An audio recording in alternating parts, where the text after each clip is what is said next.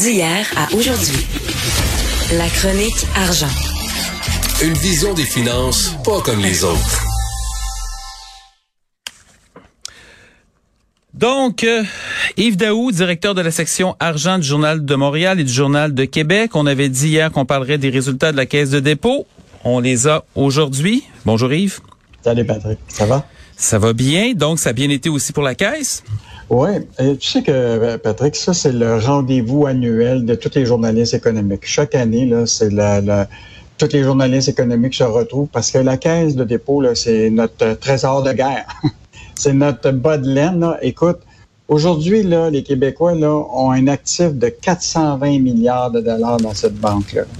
Et donc, ça, c'est un actif extrêmement important. Et évidemment... Ça, ça, ça correspond à peu près à, au produit intérieur brut du Québec, là, qui est autour de 400 milliards. C'est donc la, le rendement, de, le bas de laine de la caisse, c'est la taille de l'économie québécoise, plus ou moins. C'est ça. C'est ça. Puis écoute, un an plus tôt, c'était juste 300, c'était 366 milliards. Donc, euh, une progression extrêmement euh, intéressante. Donc, euh, hier, il annonçait le rendement qui est de 13,5% euh, Donc, c'est son meilleur depuis 2010. Évidemment, bon, le patron de, de, de, de, la Caisse de dépôt, Charles Aymon, a quand même dit que c'est une bonne année, mais là, avec tout ce qui se passe sur le plan mondial, les taux d'intérêt, l'inflation, la guerre en Ukraine, il ne faudrait pas s'attendre à des mêmes rendements en 2022. Mais pour 2021, euh, quand même des rendements appréciables de façon globale à 13,5. Mais ce qui est le plus intéressant encore, Patrick, c'est les rendements dans les placements privés. Ça, ces placements-là là, ont pris une proportion tellement importante à la caisse. Aujourd'hui, là, c'est 20% de l'actif de la caisse. Donc, ça, ça veut hmm. dire, c'est l'argent. On est, tu sais, actuellement, c'est 83 milliards sur l'ensemble de, de, de, l'actif de la caisse qu'on a mis dans des entreprises privées pour lesquelles, là, évidemment, c'est pas des entreprises en bourse, donc la transparence où on investit dans ces compagnies-là, là, c'est beaucoup plus difficile de savoir euh, ce que notre risque comprend. Tu sais, on, a, on investit dans toutes sortes d'affaires. On a investi dans Celsius Network, dans la crypto-monnaie. Hmm. On investit des, des, millions et des milliards ailleurs dans le monde. Donc, c'est plus difficile d'obtenir de l'information de la cash sur ces entreprises-là. Et écoute, ça, cette, cette portion-là a augmenté de 60% en 24 mois les placements privés par rapport aux placements euh, dans les boursiers. Mais quand même, dans les placements boursiers, ils ont généré un rendement de 16,2% en 2021. C'est quand même un, rendement qui est, intéressant. Euh, donc, euh, des bonnes nouvelles au niveau de la caisse. Évidemment, la caisse a, évidemment, hier, été très clair que euh, ce qui se passe en Russie aura des impacts pour 2022. Euh, D'abord, euh, tu sais qu'il était déjà actif en, déjà en décembre 2020 dans des entreprises russes, dont euh, Gazprom, Rosneft, ah etc. Et le, Gazprom pourrait avoir une moins bonne année.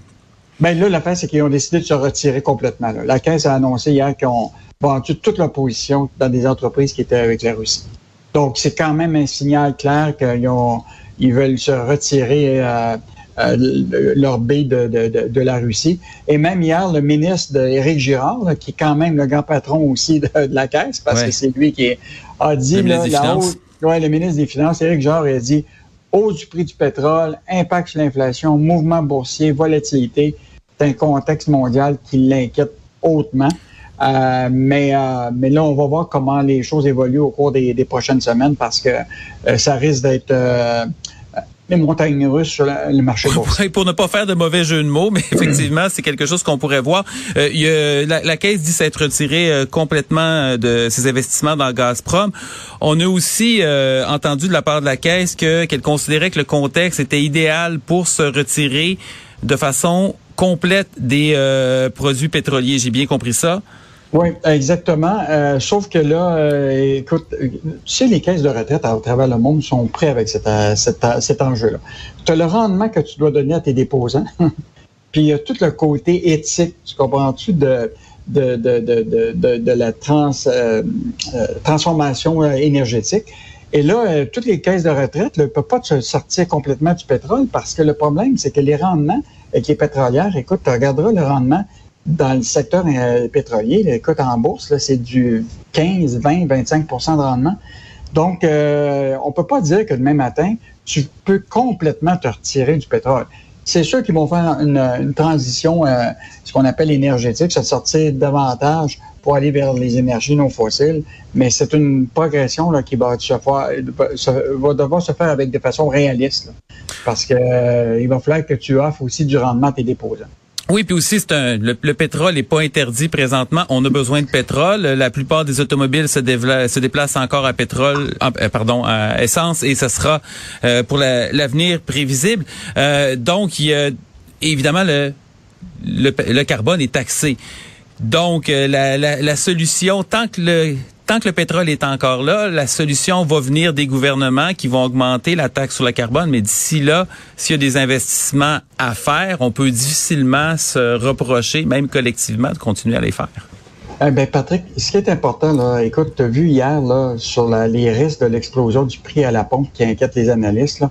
Hier, bon, évidemment, il y avait toutes sortes d'enjeux autour de la guerre d'Ukraine, l'impact économique des sanctions pour la Russie, la question du marché boursier, etc. Donc, hier en journée, je veux juste te dire que finalement, les indices boursiers ont fini à la hausse. Euh, alors qu'ils étaient partis en panique le matin même. Bon, on verra ce qui se passe aujourd'hui, mais ce qui est vraiment l'enjeu pour euh, Biden et même pour toute l'Amérique du Nord, c'est la question du prix de, de, l'essence. Et là, hier, là, il y a eu un avertissement qui a été fait par Joe Biden qui a servi aux pétrolières et gazières. Il a dit faites attention pour ne pas utiliser le contexte pour en mettre plein les poches. Et ça, c'est un message clair de Biden qui dit parce que lui, il est inquiet, hein, il s'en vient avec son élection euh, mi-terme. Euh, et donc, la question, c'est que l'inflation, c'est l'enjeu euh, de, des prochaines élections, même ici au Québec, là, puisque le portefeuille des, des, des, gens, là, écoute, est en train de, de tu sais, leur épargne est en train de disparaître parce qu'il y a des, taux d'inflation élevés. Et là, s'il faut que l'essence monte à 2 dollars, 2 dollars 50 et plus en raison de cette guerre-là, là, écoute, ça va être un enjeu parce que juste de mettre de l'essence dans notre auto, c'est une, une affaire, mais c'est utilisé dans partout dans les, les, les, les industries. Euh, donc, il euh, y, a vraiment... Dans le pétrochimique, dans la transformation, ah. dans la production des, euh, des, des, plastiques qui font à peu près tout ce qu'on consomme. Donc, donc, autrement dit, la question économique du prix de l'essence est en train de devenir une question politique aux États-Unis. Donc, c'est un, presque un signal de contrôle des prix qui est potentiel. Mais on l'oublie, mais il y a des élections aussi au Québec. Donc, d'une certaine façon, ça va être au, au cœur des débats politiques ici aussi. Mais hier, ce qui est intéressant de ce que Joe Biden disait, il disait, moi, là, je vais essayer, parce qu'ils sont presque indépendants de, du pétrole actuellement de, de l'étranger, sauf qu'ils ont une réserve qui ne peut pas être très, très longue. Hein? Et donc, là, la question, c'est que là, il a dit que pour s'assurer que que les prix ne partent pas en, la hausse. Il, est prêt à ouvrir sa réserve stratégique pour utiliser le pétrole euh, américain. Mais comme le disait l'Association canadienne des carburants euh, hier, le, porte-parole Carole Montreuil, les États-Unis sont pas les sont pas assez puissants pour contrôler le prix du, pétrole. C'est mondial cette, idée-là. Euh, donc, fait que là, Biden a beau dire, tu il veut contrôler les prix, mais la réalité là, c'est que c'est un marché mondial. Puis là, actuellement, il ne faut pas oublier, la Russie est responsable de 10% de la production mondiale du pétrole. Si, on, euh, si on enlève 10% du total, il va y avoir un goulot d'étranglement ailleurs à la demande. Et son, est-ce, qu'on a une idée, est-ce qu'il y a des estimations qui disent jusqu'où la hausse euh, euh, du, prix du baril pourrait se poursuivre et la hausse du prix de l'essence ici? Ben, ben pour, le moment, c'est, ce qui est, c'est assez volatile parce qu'hier, on était parti extrêmement en hausse. Le prix du baril était monté à 101 puis a terminé finalement euh, presque 99 dollars. Donc, il a quand même baissé en fin de journée. Euh, mais euh, là, il va falloir suivre les prochaines semaines parce que là, bon, tu vois, la, guerre se poursuit de façon active. Là. puis là, on va voir ce que l'OTAN va faire. donc, moi, je pense, là, Patrick, là, que pour les prochaines semaines, il y a, y a, personne qui va faire des prévisions, mais on s'entend très, très bien que ça va faire vers la hausse, mais à quel niveau? Ça, c'est ça qui, qui, va être difficile à déterminer. Pas, pas, de révision, mais beaucoup de discussions. On change complètement d'énergie. On va aller de, du côté d'électricité parce que Hydro-Québec a enregistré des résultats historiques en 2021. Écoute, on a, on a la caisse avec un actif incroyable de plus de 400 milliards. Et là, on a notre autre société d'État qui a généré, écoute, un bénéfice net de 3,5 milliards, puis qui va verser un dividende historique au gouvernement du Québec de 2,6 milliards. Donc, euh, c'est plus que le budget de plusieurs ministères. Donc, euh, on peut compter sur Hydro-Québec pour euh, aider. Bon, oublie pas d'autres sociétés d'État, ils l'ont eu plus difficile. Là. Prenons le cas de, de l'Auto-Québec qui a été fermé pendant un bon bout de temps. Euh, donc, ça va compenser effectivement pour, pour ces pertes-là. Mais écoute, ce qui est vraiment fascinant, Patrick, c'est que ce rendement-là est dû en grande partie par la consommation industrielle et commerciale interne à l'économie du Québec. Hmm. Et donc là, ce que ça veut dire, c'est que l'économie du Québec va bien, euh, et même à tel point qu'elle elle, s'attend à une hausse de la demande de 12% d'ici sept ans de l'électricité, et en grande partie pour toutes les demandes de projets euh, industriels et commerciaux. Et là, actuellement, elle dit là, euh, il faut vraiment... On va la prendre où? On va la prendre où? Ça monte de 12% parce que là, on a une, la température était relativement douce en 2021, ce qui a fait que notre consommation domestique, personnelle, elle, a été moins élevée. Mais si, les, si ça revient au niveau normal euh, et prévisible et que les industries ont besoin de consommer plus d'électricité, qu'est-ce qu'on va faire? Là, le Sophie Brochu a dit clairement là, que ça passait par les choses suivantes. D'abord, les appels d'offres pour les parcs éoliens. Là. Donc, c'est déjà lancé, mais c'est sûr que ça, les parcs éoliens ne pourront pas générer toute cette, cette, augmentation-là. La réfection de certains barrages qui va être plus, euh, plus productif. Évidemment, la transition énergétique. Donc, elle s'attend à ce qu'il y ait une, une, certaine économie qui va être faite euh, parce que les gens vont être plus efficaces euh, puis moins énergivores.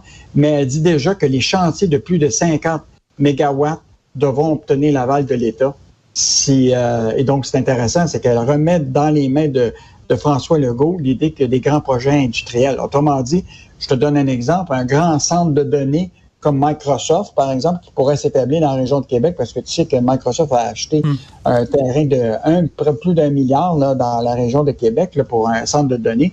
Google veut s'installer à Beauharnois euh, au niveau des centres d'hébergement. Euh, donc euh, là, il va falloir faire des choix.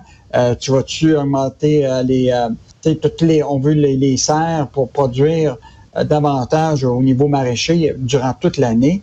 Euh, puis évidemment toute la question de, de, des industriels. Il y a des gens là, qui vont développer des projets.